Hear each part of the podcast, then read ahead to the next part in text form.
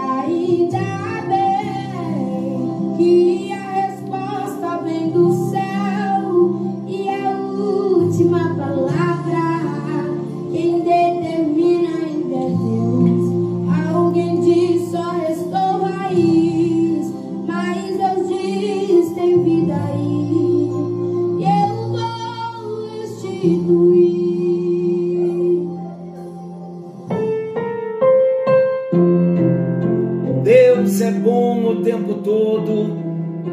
Tempo todo Deus é bom.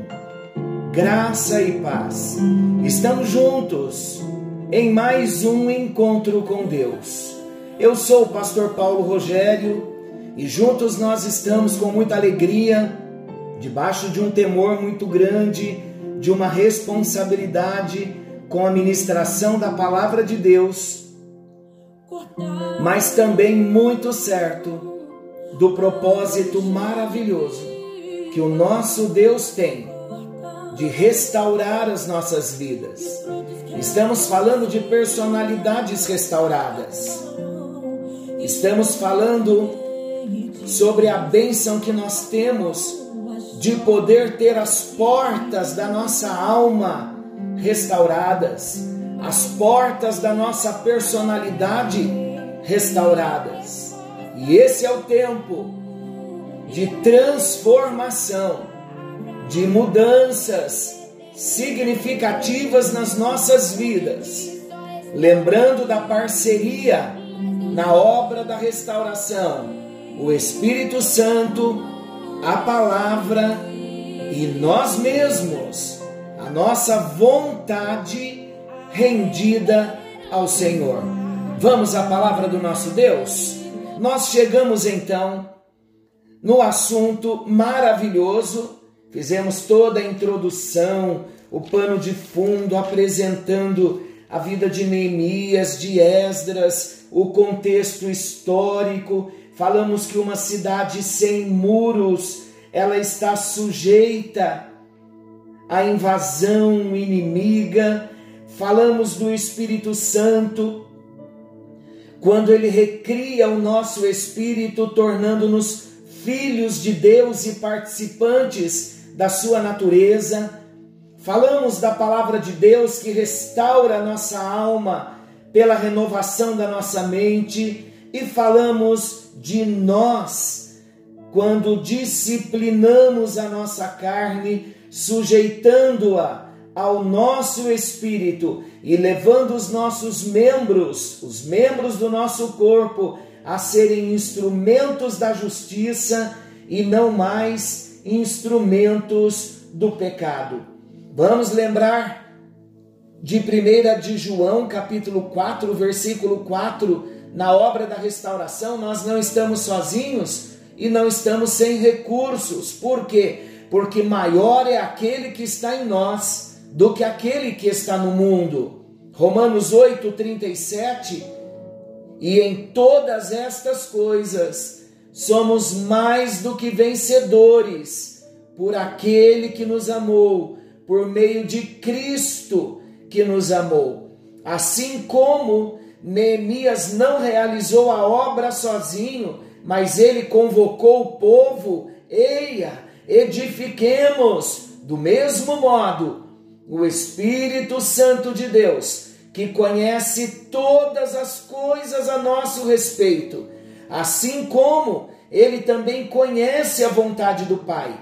Ele fala-nos da situação de nossa alma e ele nos convida então à ação.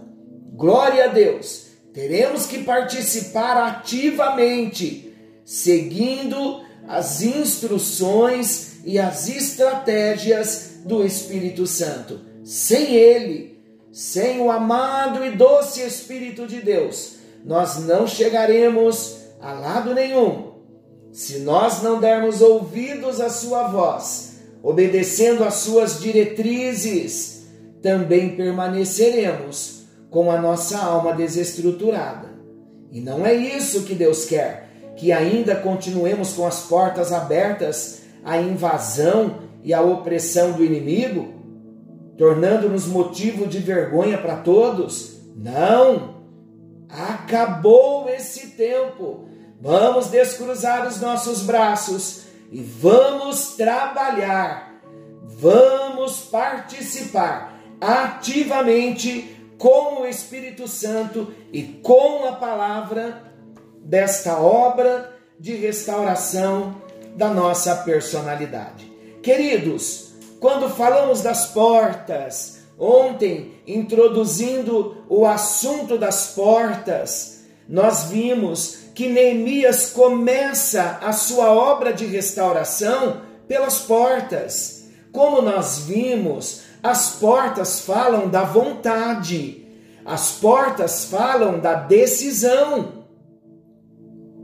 Então, queridos, está aqui para nós bem claro, está explicado para nós claramente que existe uma prioridade. Toda reconstrução vai exigir uma tomada de posição e uma firme determinação. E qual é a prioridade? Todo início de restauração começa pelas portas. Esta é a prioridade e vai exigir de nós uma tomada de posição e uma firme determinação quando os obstáculos chegarem. Relembrando, são doze as portas nós vamos olhar para cada uma destas portas, aplicando-as à nossa situação. Enquanto fazemos isso, deixemos que o próprio Espírito Santo de Deus venha trabalhar, venha perscrutar, venha sondar, venha trabalhar a nossa alma e nos indicar tudo quanto precisa de reparo. Amém, queridos? Esta é a hora. Diga comigo, esta é a minha hora. A minha personalidade está sendo restaurada e eu vou trabalhar em mim com a ajuda do Espírito Santo e com o recurso da palavra de Deus. Provérbios 25, 28. Como a cidade com seus muros derrubados, assim é quem não sabe dominar-se. Quando nós falamos da restauração dos muros, porque há a necessidade da restauração dos muros, para que haja a proteção do santuário, para que haja a restauração da nossa personalidade, para manifestarmos as virtudes do caráter de Cristo. Quando recebemos Jesus, como Senhor e Salvador. Romanos 8, 29 diz que o propósito maior é que nos tornemos semelhantes a Jesus. Como nós vamos nos tornar parecidos com Jesus? Tudo começa com a restauração da nossa alma. A alma restaurada vai mostrar Jesus. Então vamos entender, queridos, eu preciso dar muita ênfase no sentido da porta, porque nós vamos começar a falar sobre a primeira porta, a porta das ovelhas. E nós precisamos entender que as doze portas, ela vai falar do exercício da autoridade através das portas. Manifestamos a nossa vontade. Eu abro a porta, ou eu fecho a porta. As portas vão falar das escolhas que são feitas, as portas vão falar das decisões que tomamos. Então vamos repetir? O que significarão as portas para nós?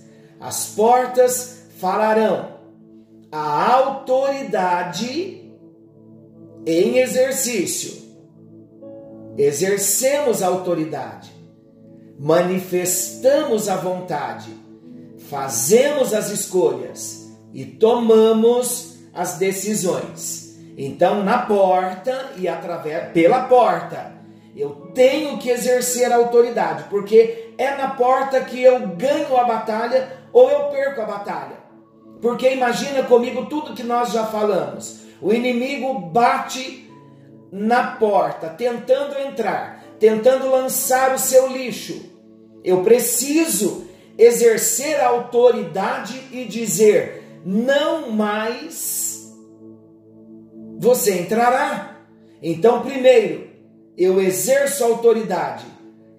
E onde entra a manifestação da vontade? Eu não vou mais abrir brecha, eu não vou mais abrir a porta. É uma vontade. Eu não vou mais, eu determinei que as portas não serão mais abertas para o inimigo. E eu escolho obedecer a Deus. A minha escolha é exercer a autoridade no livre-arbítrio que eu tenho e a decisão que eu tomo é firme. Não abrirei mais as brechas, não passará mais nenhuma invasão do inimigo pelas minhas portas. Então, porta é lugar de decisão. Tomamos decisões. Porta, fazemos escolhas. Porta, manifestamos a vontade. Porta, exercemos a autoridade. O que dizer da porta das ovelhas? A porta das ovelhas, queridos, é o encontro com o Cordeiro de Deus. Quem é o Cordeiro de Deus? O Cordeiro de Deus que tira o pecado de, do mundo. De acordo com João 1,29, esse Cordeiro de Deus é Jesus. O que tem a ver então a porta das ovelhas com Jesus? Olha que maravilhoso. A primeira porta que nós precisamos restaurar é a porta das ovelhas. Por quê? Porque na porta das ovelhas, queridos, é o lugar da rendição a Cristo, é o lugar da nossa rendição ao Cordeiro de Deus que tira o pecado do mundo. Na porta das ovelhas é o lugar onde nós temos a experiência de conversão. É na porta das ovelhas quando nós somos lavados pelo sangue de Jesus. É na porta das ovelhas que nós temos a experiência da regeneração, do milagre do novo nascimento no nosso espírito. Tudo começa na porta das ovelhas. A primeira porta a ser restaurada é a porta das ovelhas.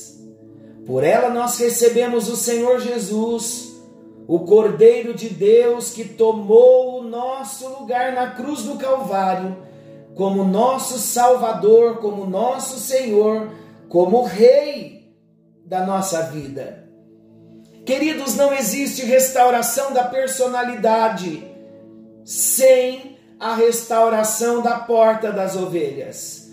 Tudo começa com milagre do novo nascimento, com a regeneração, com o encontro com Jesus, quando reconhecemos que Ele é o Cordeiro de Deus, que foi levantado no madeiro para pagar a minha dívida, para perdoar os meus pecados.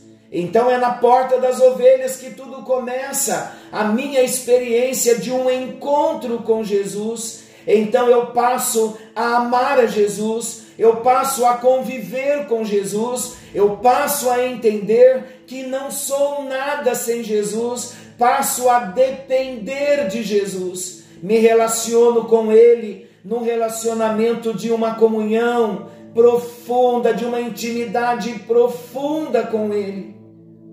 Queridos, quando nós falamos da porta das ovelhas, esta porta, nos dias de Neemias, era a porta por onde passavam as ovelhas destinadas ao sacrifício da Páscoa.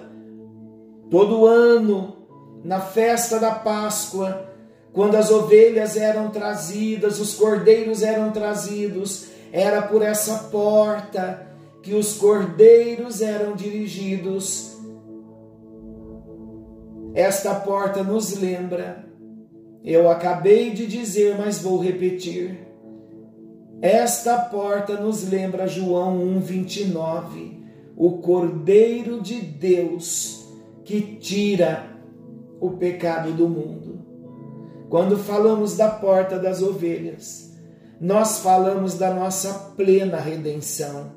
Redenção é compra. Falamos na doutrina da redenção, o que Jesus fez na cruz do Calvário por nós.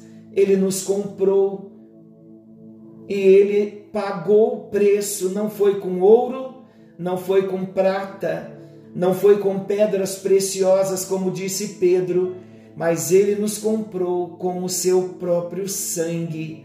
Sangue é vida. Ele deu a sua vida. Ele derramou a sua vida por nós. Quando falamos da porta das ovelhas, a primeira coisa nesse encontro com Jesus que nós tivemos, nós vamos ter ciência, conhecimento experimental da redenção, da nossa plena redenção. A redenção é o documento assinado por Jesus na cruz. E o que esse documento assinado por Jesus na cruz tem a ver comigo e com você? Ah, queridos, é maravilhosa essa verdade, hein? Olha o princípio maravilhoso.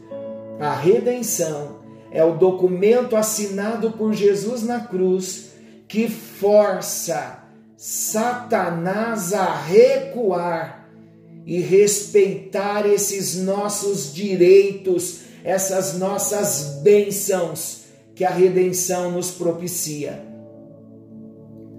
Apocalipse capítulo 5, versículo 9 diz assim: Tu és digno de receber o livro e de abrir os seus selos, pois foste morto e com o teu sangue compraste para Deus homens de toda tribo, língua, povo e nação. Queridos, ninguém entrará no céu pelas portas, pelas suas obras. Dependemos da graça de Deus para a salvação da nossa alma. Quem é a graça? A graça é uma pessoa, a graça é Jesus.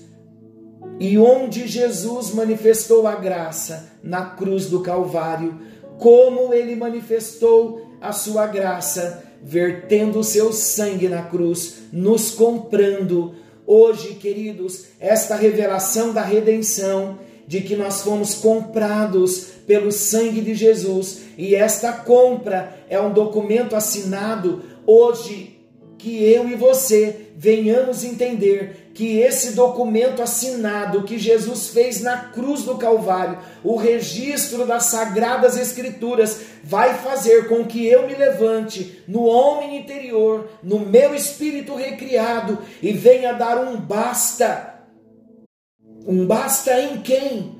Um basta na força de Satanás.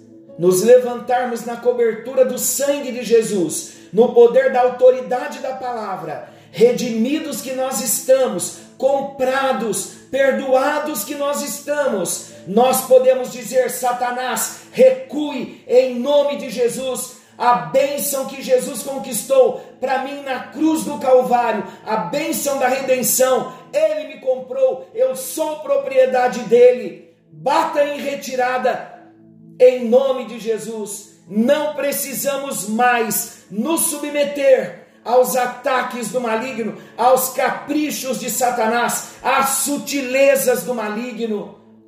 É na autoridade, é no poder do nome de Jesus que nós nos levantamos, nos apropriando das bênçãos da redenção e usufruindo da vitória que a redenção nos traz. Querido e amado Deus, Estamos na porta do Cordeiro. E é nesta porta, Jesus, que nós paramos nesta hora para olhar para a cruz do Calvário e fazer a nossa entrega novamente. Ore comigo nesse momento, Senhor Jesus, eu olho para a cruz do Calvário.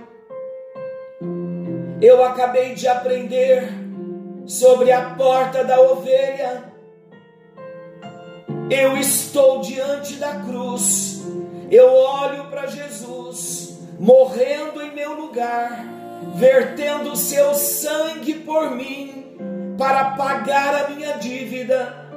Eu te recebo nesta hora, como meu único Salvador, como exclusivo Salvador, de acordo com Romanos capítulo 10, versículos 9 e 10 vai dizendo: Com a minha boca eu confesso a Jesus Cristo, com o meu coração eu creio que Deus ressuscitou Jesus Cristo dentre os mortos.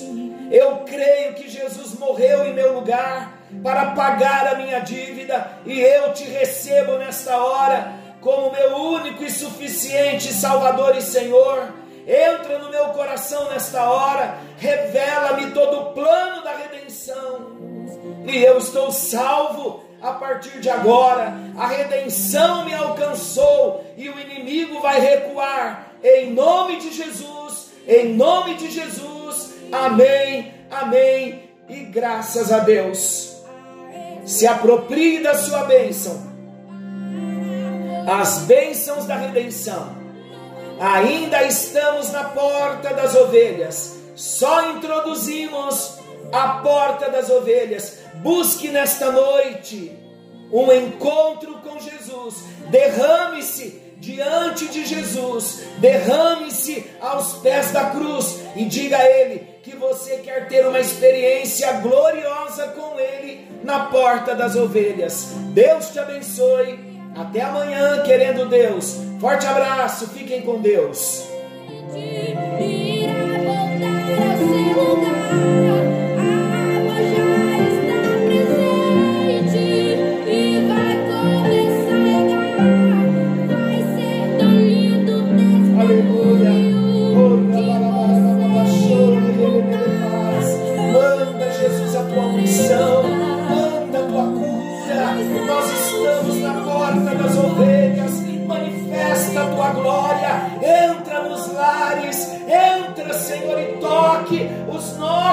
Corações. Nossa alma recebe